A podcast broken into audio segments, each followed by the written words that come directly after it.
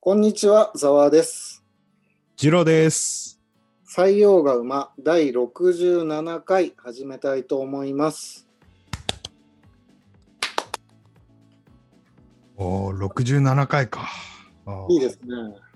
はいはいはいはだんだんだん涼しくなってきたんでね、体の調子も良くなってきましたが、い。なんかね、今日、今日めっちゃ涼しかったっすね。え、昼間ちょっと暑くなかったですかまあ少し暑かったっすけど、うん、昨日の夜とかすげえ涼しかった。ああ、涼しかったね。うん、確かにち。ょちょっと肌寒いくらいだった。もう今回は土日とも晴れてたんで良かったですよ。 なるほど。僕も、あのーちょっと河原に焚き火に行ってきましたよ。そうですか。ねいいです。楽しかったですかなかそうっすね。あの、なんていうんですか、チャリこいで、あのーちょっと自分家からちょっと離れた、えー河原にたどり着きまして、はここいいんじゃないと思って降りていったら、まあやっぱ、あのパッと見いい感じのとこだったんですでに先客がいらっしゃるわけですよ。い。ああ。でこっちは一人なわけですよ。まあいいじゃないですか。うん、でここにここ陣取ろうかなって思ったとこのろん、えーとこの隣にカップルがいましてああ、はいはい。あなんか2人の世界だなって思いつつあのーちょっとあのー焚き火しようと思ったんですけどちょっといい感じの木があまり周りになかったんでああ、はいあのガスボンベでコンロつけようとしたんですよ。はい。はいはい。そしたらなんかしばらく使ってなかったせいかうんともすんとも言わなくてはいはいはいはい。もう隣でカップルイチャイチャしてるのに僕はもう一人で汗かきながらカチッカチッカチッってずっとやってるんですよ。あ、でもあれって、その、着火のところがぶっ壊れてるだけで、ガス自体は出てるから、ライター近づけりゃ火つくんじゃないですか。あ本当本当ですね。あ確かにそうだわ。 それ試さなかった。でしでしょうがないからあのーまあえーなんとか周りから小さい枝とかをあのガーって集めてきて、はいでちっちゃいこん、あのー焚き火台持ってってたんでそれではいなんとか小さい火を起こしてなる ほど。でカップルの邪魔をしないように煙があっちに行かないようにこうちょっと体でこう守りながら煙からカップルをそれ気使いすぎだよ。いや楽しめないいわ。いやいやいやいやいやいやいやちょっと悪いじゃないですか だってあのそその河原で焚き火してんの僕だけだったからいや、全然いいよ。いや全然ちょっとね構わ申し訳なくて、えーない。まあ何、焚でき火っもてなんか調理したりはしなかったのコーヒー飲むとか、なんあかごご飯を作るとか。ーえっとねキノコを買ってきたので あのキノコをボイルして塩で食ってました あとあとカップラーメン食いましたああ、いいじゃないですか。 なんかもうホームレスですね。いやーほんといやでもあれっすねこうまあいつものことですけど外で食うカップラーメンってやっぱなんか違いますねうまく感じるそうですね。そうですね。はい確かにしばらく食べてないですけど。うんうまかったよまあそんなそんなえ焚き火焚き火でした昨日はまあ、いいと思いますよ。そんな日があっても。今度は2人で行きましょそうですね。近いしね。う、うん、そうしたら僕あの気使わないんでカップルにも そうですね。でも、イチャモンもつけないでくださいね。いやいや僕はあんまりあの小市民なんでそんなことできないです僕の方はですね、はあいのもうまあ、ちょっと前にスマホを変えたっていうお話をしたと思うんですけども、あなんかお得に変えたって言ってましたね。そうそう、それでさ、あの僕 iPhone 使ってるんですけど、その iPhone のは iCloud の容量って5ギガまで無料なんですよ。うんうん。あ、ギガ、ギガか。うんうん。そうそう5ギガまで無料なんだけど、うん。まあ今、5ギガって昔はすごい容量だったけどさ、今となっちゃたった5ギガで、まあすぐいっぱいになっちゃうんですよね。確かにね。確かにね。ほんとそうだわ。うん。ですぐさ、まあ、僕の方もいっぱいになっちゃってあの、うんデータのバックアップが取れませんみたいなメッセージがちょくちょく出てたんですよ。はいはいはであうっとうしいなと思ってたんですけどまあ、い。はい。別にバックアップ取れてなくてもいいかなって思っててうん。勝手な想像でですよ僕の勝手な感覚的な想像で、うん。容量を増やすとなったらどれぐらいなんだろうって考えたんですよ。いくらぐらいかかるのかなっていうのを。うんうん。で僕の勝手な想像で多分倍の10ギガで月うん1000円ぐらいかなって思ってたんですよ。うんうんで この間さ実際どれぐらいなんだろうと思ってそのメッセージが来るのも鬱陶しいし、うん。うん。見てみたら あのですね、うん今50ギガうん。で月130円で買えるん ですよ。俺びっくりしちゃって。 130円。 130円って缶ジュース1本なんですよ。ああ、そ感覚的に50ギガって言ったらもう一昔前なら会社全体が使う容量ぐらいあるんですよう。はいはいはい。 50ギガなんてうんうんうん。あ今130円で個人で50ギガ持てるんだと思って、いや、すごいね。すごい。いやまあ130円。そうだから早速ねあ月うん130円ならだって年間通したって2000円いかないのか130え2000全然いかないですね。1500ちょいですかね。そうだよね1500注意だよね、はいだからはあもう全然入ろうと思って50ギガに今増やしてい。はいはいまあ、はい。容量的にはもう全然すっかすかに空いてメッセージもなくなったんであよかったって感じだったんですねうんですごい世の中だなと思ってさ、うん。まあおパうソコンも最近い1テラ2テラって普通に出てきてるけどそうっすね。うん。この容量ってもうこの先際限なく膨らむんだろうなと思ってたんだけどおお。でちょっと調べてみたんですよ昔どれぐらいだったのかっていうの、はいはい。わかりやすいようにドラゴンクエストで調べたんですね。おお。はい。なぜドラゴンクエストで調べたかっていうと、僕が今スマホゲームでドラクエ5をやってるんですよ。ファイブ、ファイブいいよね。ファイファイブ。え、だ、誰派ですか誰派ですかビアンカですかいや、まだそこまで行ってなくて、今あー家事に入り浸ってて物語が進んでない です。いやー、ダメ、ダメ人間じゃないですか。そうですね。全く世界を救おうとしてない。自分も救えてないよ。カジノ王になろうとしてるんですけど、おおなるほど。調べてみてとんでもないことが分かったんですね。はいはい。じゃあまあ早速なんですけど、今僕が、あーどうしよう、1から言った方がいいですかうん、どうぞ。まずドラクエ1なんですけど、はいはいはい。これ、このファミコンのカセット、えーなんと 64KB です。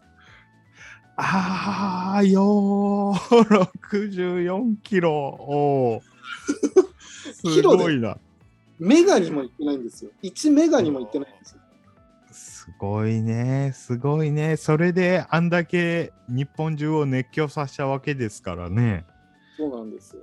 64KB ですね。で、2になると倍ぐらいの 128KB になります。でもそれでもキロか。うん、で、3になると、僕は多分3ぐらいが一番熱心にやってたんですけど、はい3になると 256KB。だいたいまあ倍倍くらいに増えてますね。なるほど、なるほど。まだはい1目がいってないです。うんうんうん。ドラクエ4。ドラクエ4っていうのはあのライアンとかさ、アリーナあわとか第5わ章かにりますわかります。分かれててかなり複雑な物語構成なんですけど、あれすごいっすよね、あのゲームは。4はすごいっすよ、あれは。なかなかこれでも512キロバイトです。まあ、だこれま倍か。はい倍か。うん。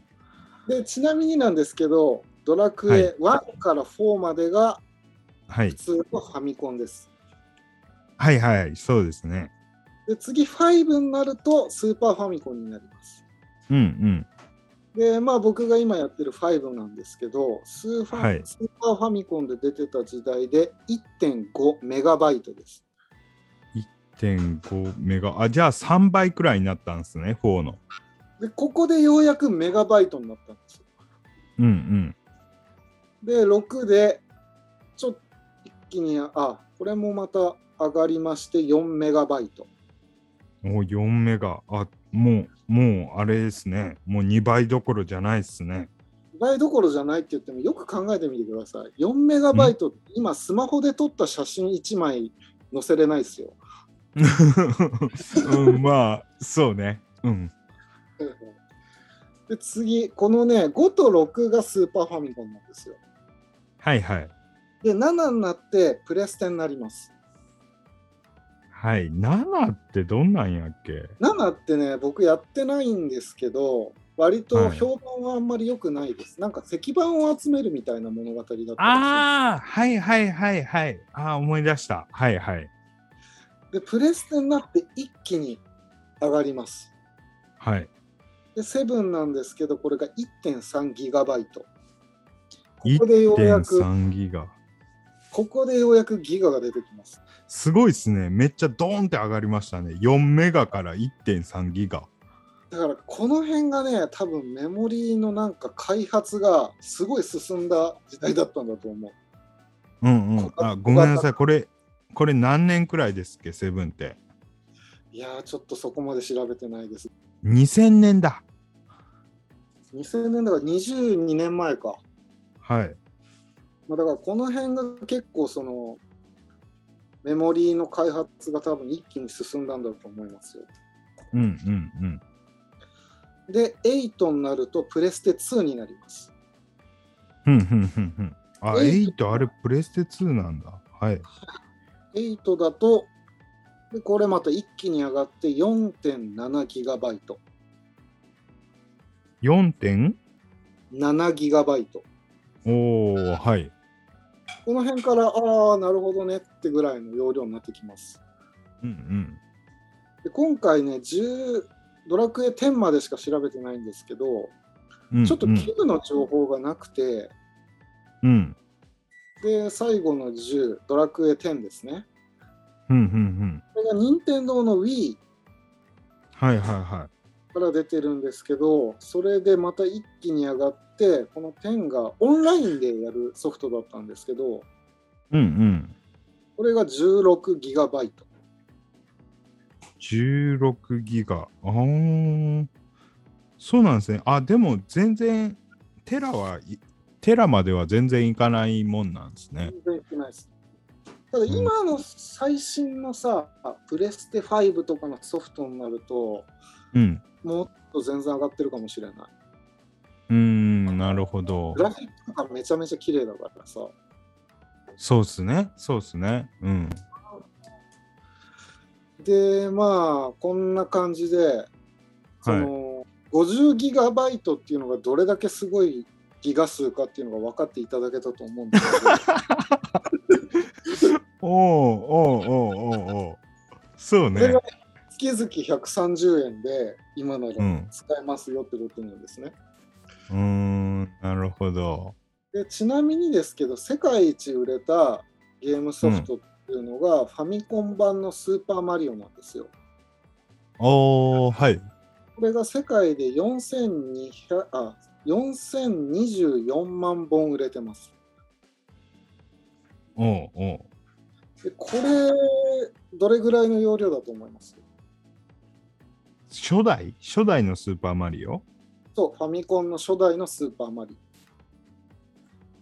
え、あれ、あれでもドラクエ1くらいじゃないですか ?100 キロ以下じゃないですかああ、ドラクエ1が64キロバイトですからね。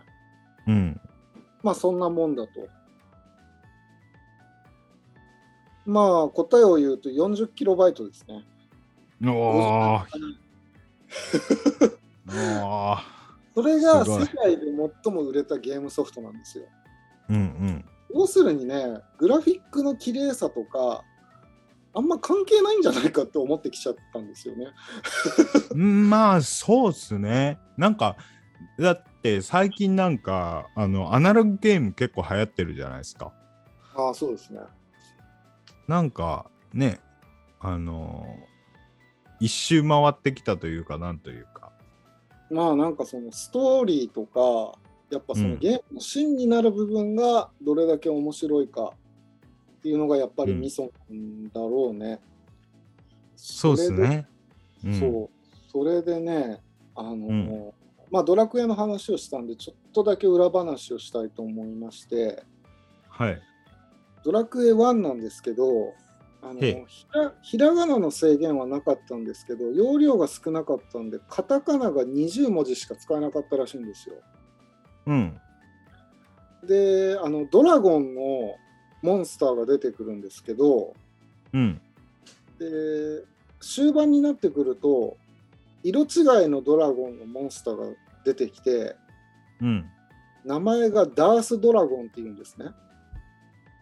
はい本来だったらそれダークドラゴンにしたかったらしいんですけど、カタカナのあ「あく」が使えなくて、ダースドラゴンになくなくなったらしい です。さらに言うとですね、あのうんドラゴンクエストに空っぽの宝箱っていうのが出てきますよね。あーはいだけど空っぽだったと。うんで今現在はそういう仕様になってるんですが、うん1とか2ではうん宝箱には全てアイテムが最初入れてたんですよ。うんでもメモリーの制約から泣く泣くそのアイテムを消さざるを得なかったんですね。いくつかのアイテムを。で消した結果、宝箱の中身を空っぽにしちゃったってわけなんです。ああなるほどねなるほどねなんかそういうの結構ありそうっすよね そうだから、ボツになったアイテムが本来あそこに入ってたはずなんで、うんうんうんうんうん。そういうのもちょっと想像してみてみると面白いかもしれませんね。ああ、なるほど。そうか。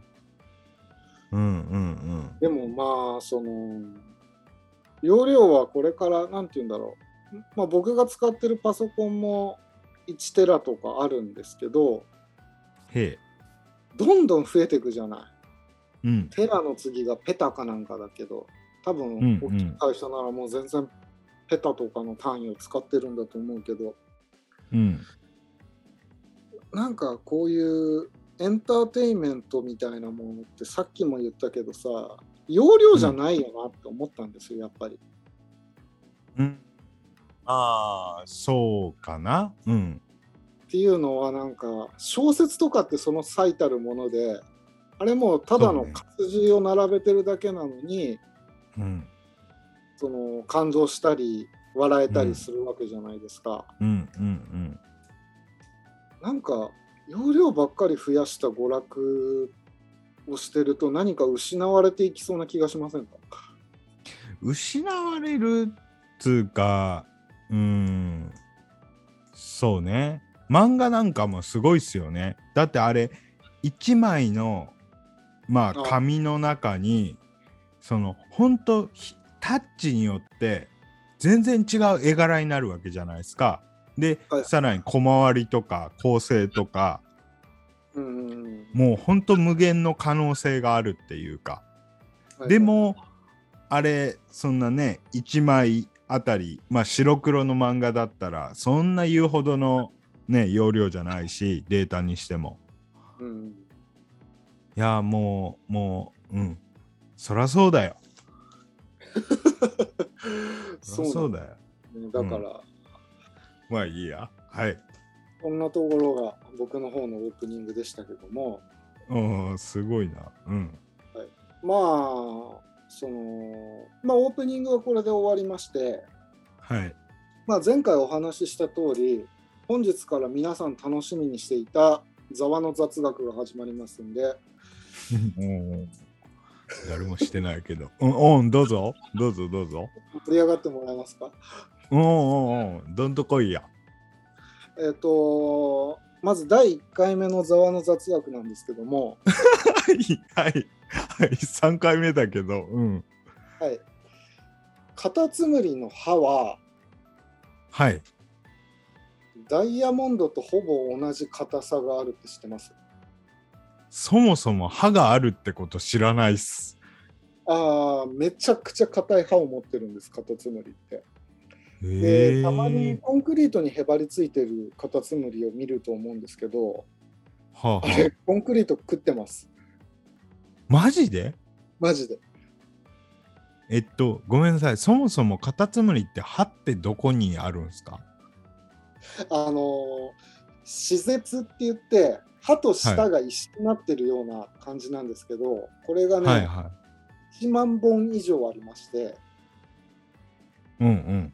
で雨の日にコンクリートに含まれるカルシウムを大根おろし器みたいに削り取って食べています、まあ、とにかくめちゃくちゃ硬いんですへえ、すごいね。す体はあごいんなにね。ブニョブニョなのに歯だけはめちゃめちゃ硬いんです。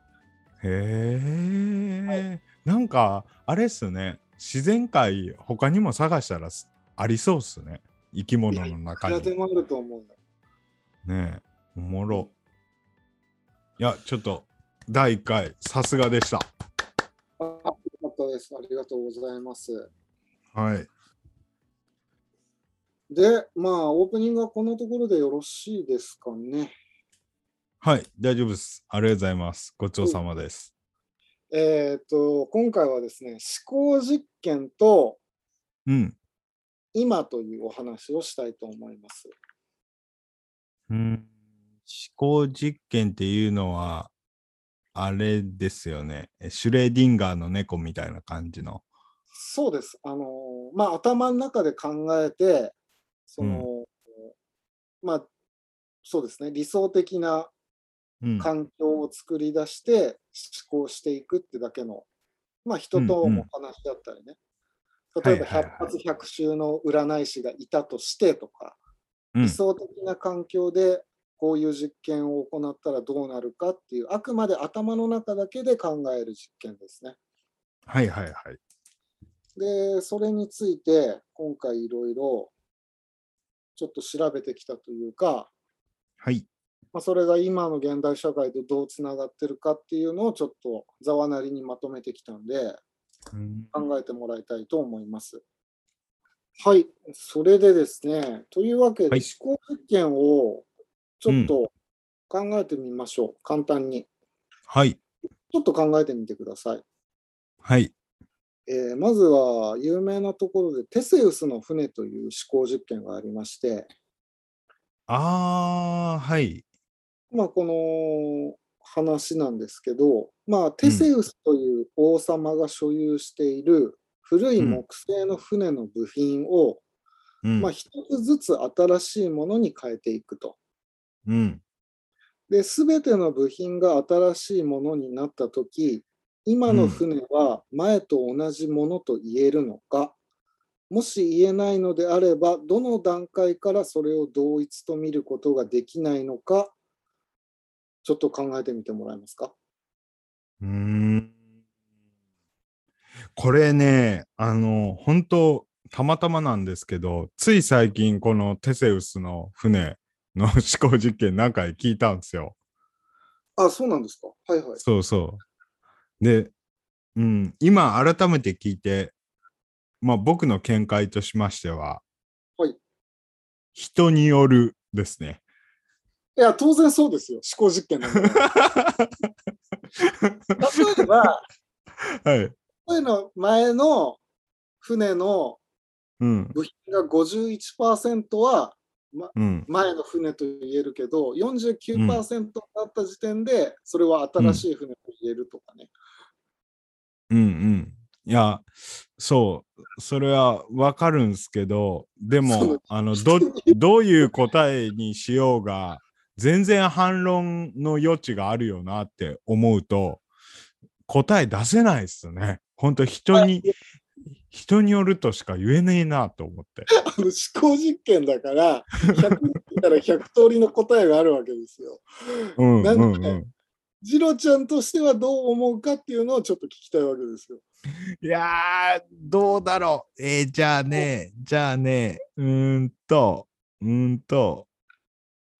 いやー、僕、こういう思考実験ね、たまに考えたりするんですけどね、いっつも結局、そういう曖昧な答えに終わっちゃうんですよね。うーん。うーん、そうだなー。じゃあ、じゃあ、そうね、えー半分。あ、やっぱ50%なんうーん。だ。なるほどね。いや、いいそれはそれでいいんですよ。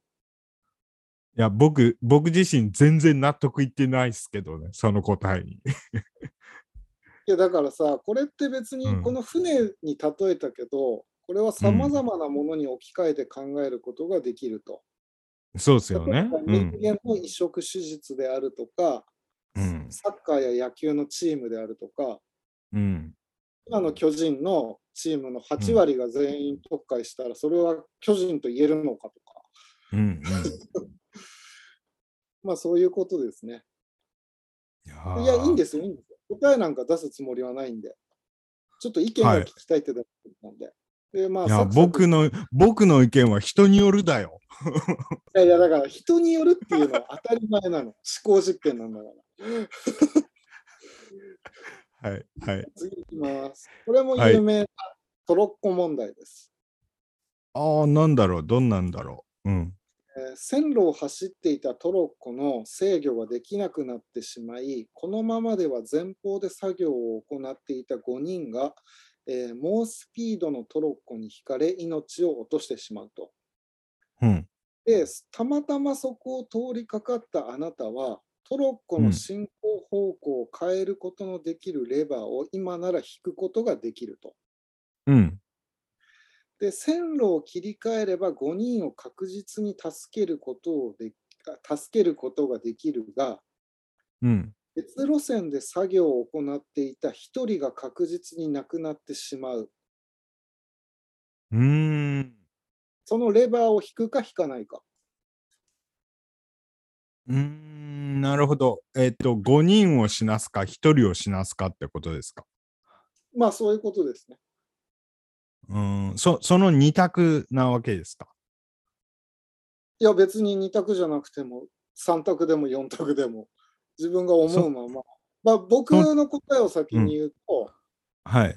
僕は参加しないです引かないっていうかもうこの事情には参加しないですああ、なるほど、なるほだからど。引かないで通り過ぎますね5人そ死ぬその、なるほど。そそのトロッコには誰か乗ってるんですかトロッコには乗ってるとか乗ってないとかは書いてないですねああ、なるほど、なるほど。僕の場合はそのレバーをひ、引いた時点でうん。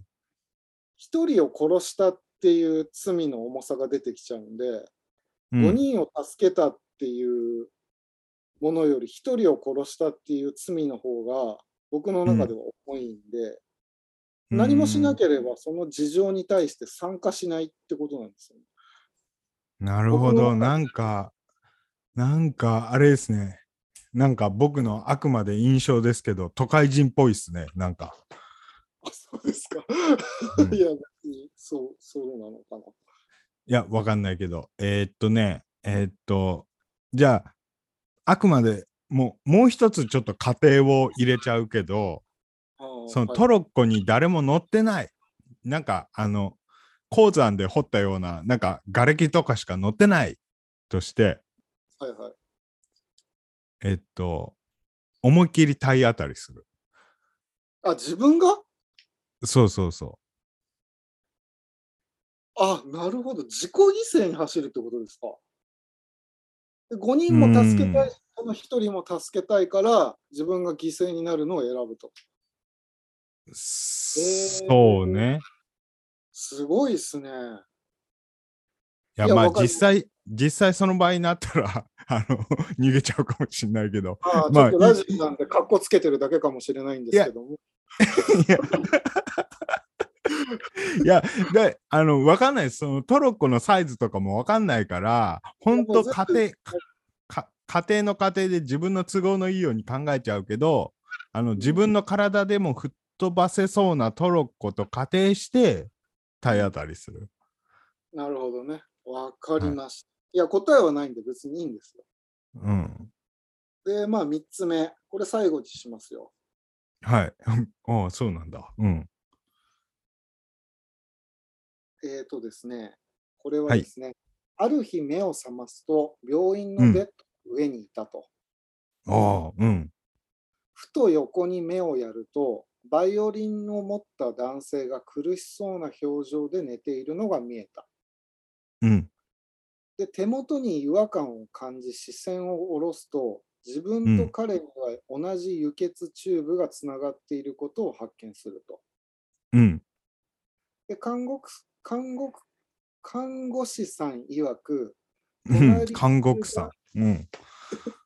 隣にいる男性は超有名なバイオリニストで、お必ず命を救わねばならないほど偉大な人物らしいと。ーうーん。しかし、残念ながら9ヶ月後には亡くなってしまう。うん。まあ、どんなに頑張っても9ヶ月しか彼の命をつないでおくことができないと。うん。で、ぴったり合う血のタイプの人間が自分しかいなかったため、意識を失わされ、誘拐され、ここに連れてこられたと 聞いたあなたの頭の中は、ハテナでいっぱいになっていると。おーまあね、まあね。一体誰が拉致したんやとか、いろいろ考えちゃうよね。まあ、状況分かってもらえると思うんだけど、うん。チューブを外す取り外そうと引っ張っていると、看護師さんから、それを外した瞬間、彼は死んでしまいます。うん。そうなると、あなたが彼を殺したことになりますよと言われ、はい。この手を止めてしまう。はい。 9ヶ月我慢すれば健康な状態であなたは家に帰れます。うん。さて、どうしますかああ、僕、多分、9ヶ月お付き合いしますかね。ああ、なるほど。人がいいですね。いや、なんかそれに面白そうじゃないですか。 9ヶ月もつながれてるのよ。うん。僕は1週間入院したことがありますけど、はい。辛すぎましたよ。え、その、ごめんなさい。えーっと、あのーいろいろ聞きたいことがあるんですけど、そのそのあの、答えれたら答えてくださいよ。はいはい。そのバイオリニスト、バイオ、んバイオリニストは、えーっと、じゃあ、え、このあと9ヶ月、マックス9ヶ月生きられますと。で、はいえーっと、なんかコンサートとかあるんですかいやー、別に、もう動けない状態なんですかそのバイオニストは。うん、そうだね。あベッドじゃあもうにたねただただそのバイオリニストもベッドの上で生きていくあの寝てるだけをマックス9ヶ月続けるってことですかまあそうですね。まあお話ぐらいはできるかもしれません。あーなるほどでもあれですよねそのえ腕にチューブがつながってるんですっけそうです。輸血用のチューブが。だから自分しかその人と合う血液型がないんだって。うーんあいやだからう腕だったらなんて言うんですか、あのもう片方の腕とか足とかは動かせるわけですよね僕ああ、まあそうですよ。はいはい。ああ、じゃあまあ9ヶ月付き合ってもいいかな。ああ、そうなんだ。でも、すごい身勝手に連れてこられたんだよ。誘拐されて。うん。うん、いや、まあ、もしそうだとしたら、うんその、それこそ逃げようもんなら何されるかわかんないじゃないですか。ああ、ああ、いや、まあ、 まあ、まずね、僕はですね、これを取り外したら、あなたは彼を殺したことになりますよっていうのに、まず納得いってないんですよ。うんうん。りその理不尽さにね。そうそうそうう。んまあ、う僕んだったら、まあ、まあ、その、9ヶ月という時間を捧ぐんであれば、うん。それ相応のお金の相談をしますよね。まず。ああ、なるほどね。なるほどね。うん。で世界的なバイオリニストだったら、うん。だいぶお金も持ってるだろうし、 ああ、はいはいはいはいはい。で9ヶ月という時間をこっちは失うわけだから、まあ、うんそれこそそれ相応のうん。 9ヶ月我慢できる、納得できる金額であれば、うん。まあ我慢しますよ、バイトだと思って。なるほど。はいはい一は銭もあげい。られないっていうんだったら、はい、もう俺引きちぎりますね。え、でも、それ、その連れてきた、さらってきたその組織、組織か国かわかんないけど、何されるかわかんないかもしれないじゃないですか。うんまあ、そこまで想像はしません。ああとあの僕すごい楽天的に考えちゃいますけど、うんそのえーまあ9ヶ月付き合いますとはいはい、で世界的バイオあーもううまく言えないバイオリニストでいいのかな、はいはいはいはいえーそのバイオリニストはえーっと多分俺が全然経験してしたことのないようなことを経験してるわけじゃないですか。はいはいはい。すげえいろいろためになると思うんですよ。話したりすると。ああ、なるほどね。あーで、仲良くなって、もうこっからはもうなんか汚いんですけど、仲良くなればなるほど、もしその人が莫大な資産とか、あといろんなコネとか持ってたとしたら、僕のことを、あの、例えば遺言なりなんなり、その彼のな仲いい、えー著名な人たちとかにも伝えてくれるんじゃないかなって思ったりする。なるほどね。たちが悪いですね。だからね僕よりたちが悪いまあだからもしかしたらその9ヶ月も時間があるんだからその間にいろいろ話しますよね。もしかしたらその間にあのいやちょっと9ヶ月も俺仕事休むとかちょっとあの多分クビになるし仕事クビになるしなんかちょっと保証とかいただけませんみたいなこととかも話したりするんでしょうね俺のことやから。うんまあ、するでしょうね。うんうんう なるほん、どそうそうそうそうい。や、わかりました、わかりました。はい。まあ、こういう感じでね、思考実験って別に答えなんて出さなくてもいいし、はい。まあ、ありえない状況だったりするんですけど、うん。もともと哲学の分野なんですよ、思考実験っていうのは。うん。で、本題はここからなんですよ、実は。おはいはいはい。あのーまあ、今まで我々がこうやって思考実験と言って考えてきたこと答えのないことなんですけどはい。ちょっとある程度答えを出していかないといけないなという時代になってきました。うーん。で例を簡単な例を一つ挙げるとですね、はいえー自動運転の車なんですよ。うん。例えば自動運転の車が、うん。あのー何らかのトラブルでブレーキが効かなくなってしまったと。うん。で、赤信号で横断歩道を渡る3人組の人たちがいたと。うん。でその場合、そのまま自動運転の車は、その赤信号を渡ってる歩行者を引き殺すのか、うん。それとも歩行者が前にいるんで、うん。えーガードレールにぶつけて運転手を殺すのか、うん。どちらに自動運転車をすればいいかっていうのが、もうプログラムじで決まっちゃうわけですよ。ああ、はいはいはい。これを現実的に考えていかないといけないってことで、今結構問題になってるっていうか、うーん。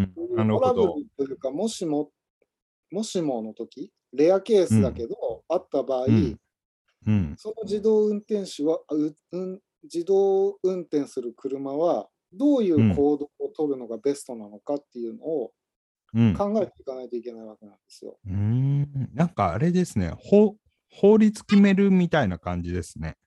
プログラムという名の。まああの今ちょうどそのこれから始まるよっていうことなんで法律も追いついてないんでうん。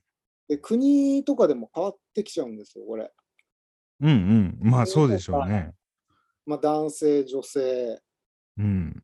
とか、まあ、それこそ思考実験と同じようにうん。もう100人いたら100人とも答えが違うわけでうんうん。でも実際に自動運転自動運転する車っていうのはこれから販売されていくので答えをうん何らかの答えを出さなきゃいけないんですよね。うん。でいろいろアンケート取ってるんですよ今。なるほど。はい。でですね、結構、その、なんて言うんだろう、うん、利己主義うん。にすればいいんじゃないかっていう国の人たちもいるし、まあね、国によって倫理観違いますもんね。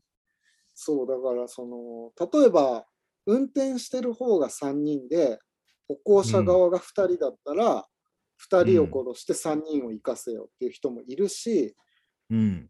また別の国ではそこの3人信号を無視している3人が犯罪者とかマフィアとかギャングであれば引き殺してもいいけど歩いているのが子供や妊婦さんだったらガードレールに突っ込ませろよとかうん。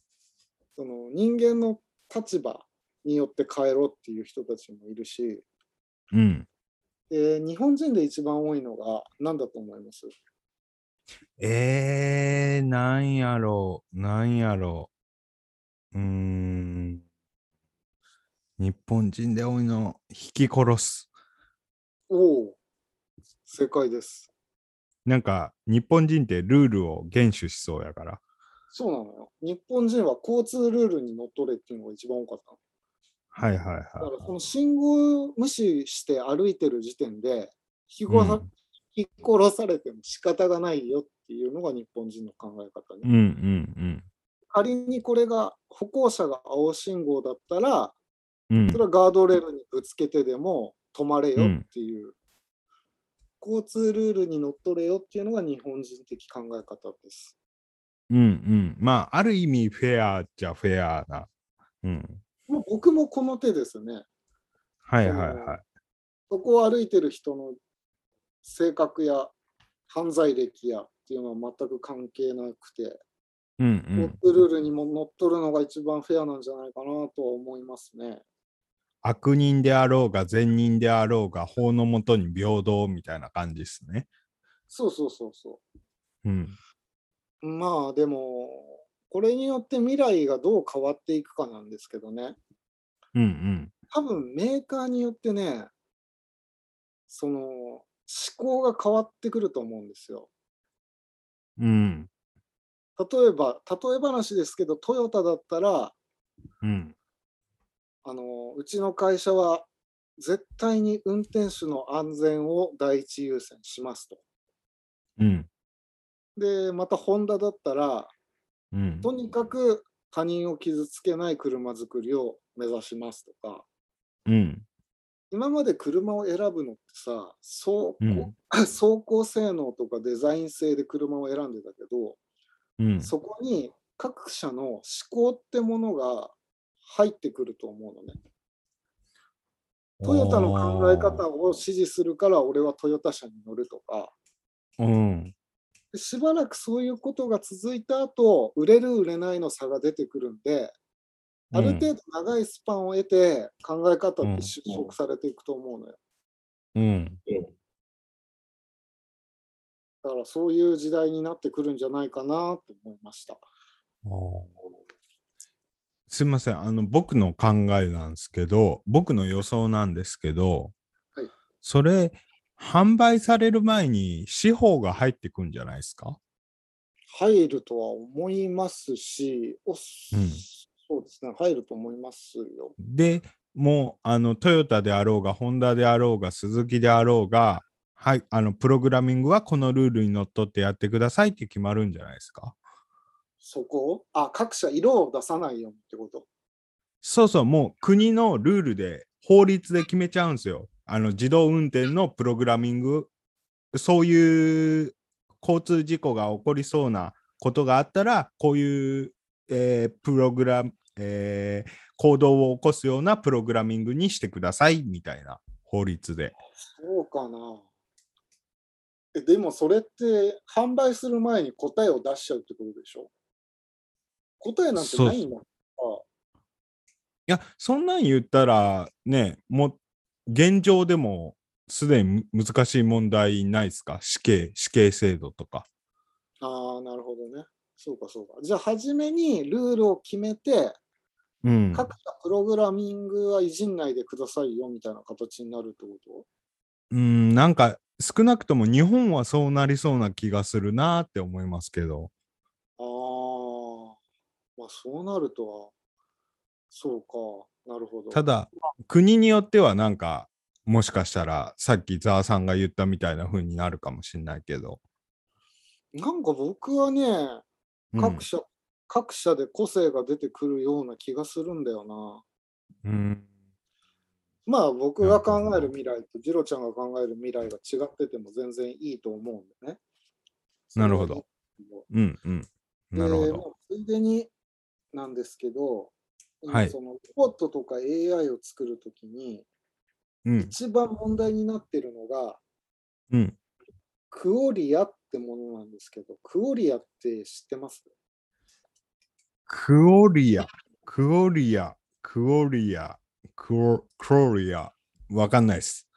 えー、とこれは簡単に言うと自分がものを認識する感覚的な部分なんですけど、うん。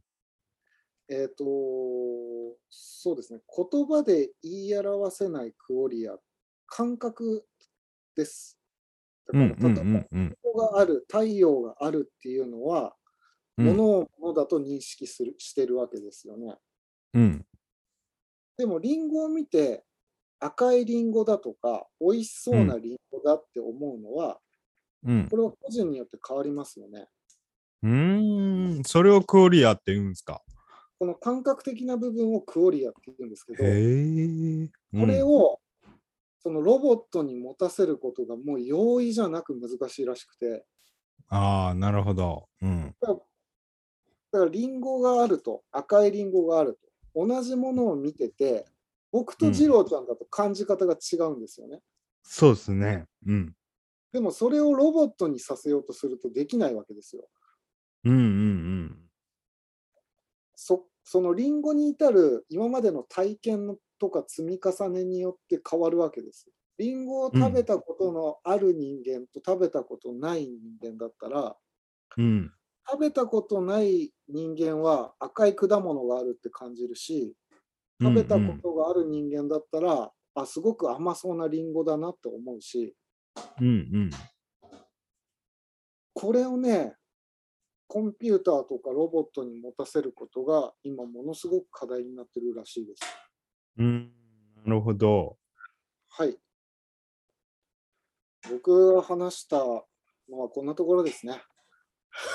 今回は。なんか、あのーなんか最近見た漫画で、はいなんて漫画だったかな、えーオートマン、オートマンじゃないな、なんか、あの、舞台は日本なんですけど、その、はいはいえー車みたいな、そういう乗り物、うん、まあ、機械が、ロボットが、えーっと、なんかもう当たり前のように、その二足歩行とかのロボットが当たり前のように世の中にいる世界なんですけどうん、そのロボットを作動さすには、普通のそういう燃料だけじゃなくて、なんか人間の血か何かを入れなきゃいけないみたいな感じなんですよ。はいで、それによって、なんかちょっと行動パターンが決まったりするんだったかな。はいはいはいはい。だからもしかしたらこう人間のね何かねこう体の中のものをロボットに入れることによってそういう個性が出てきたりするのかななんて思いましでもすごい怖い話を聞かされてるんですけ ど、た。しましたけど、なんて漫画か忘れちゃった。うん。そうそうそあれう。なるほどね。なるまほどあ、ね。そうやって今いろいろね、なんか人間の柔らかい部分をテーマに、これから考えていこうっていう動きが進んでいます。うーんなるほど。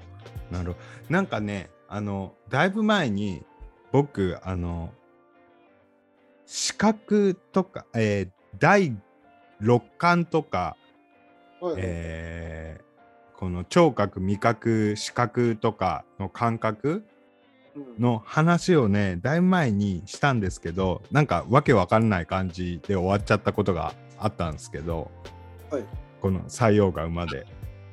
あ、そんな話してましたっ けそうそうそう。もしかしたらボツになったのかな、あれ。あはいはいその話で言ってたんですけど、はい人間、その五感、視覚、味覚、聴覚とか、そういう五感って人間が後付けでつけた名前じゃないですか。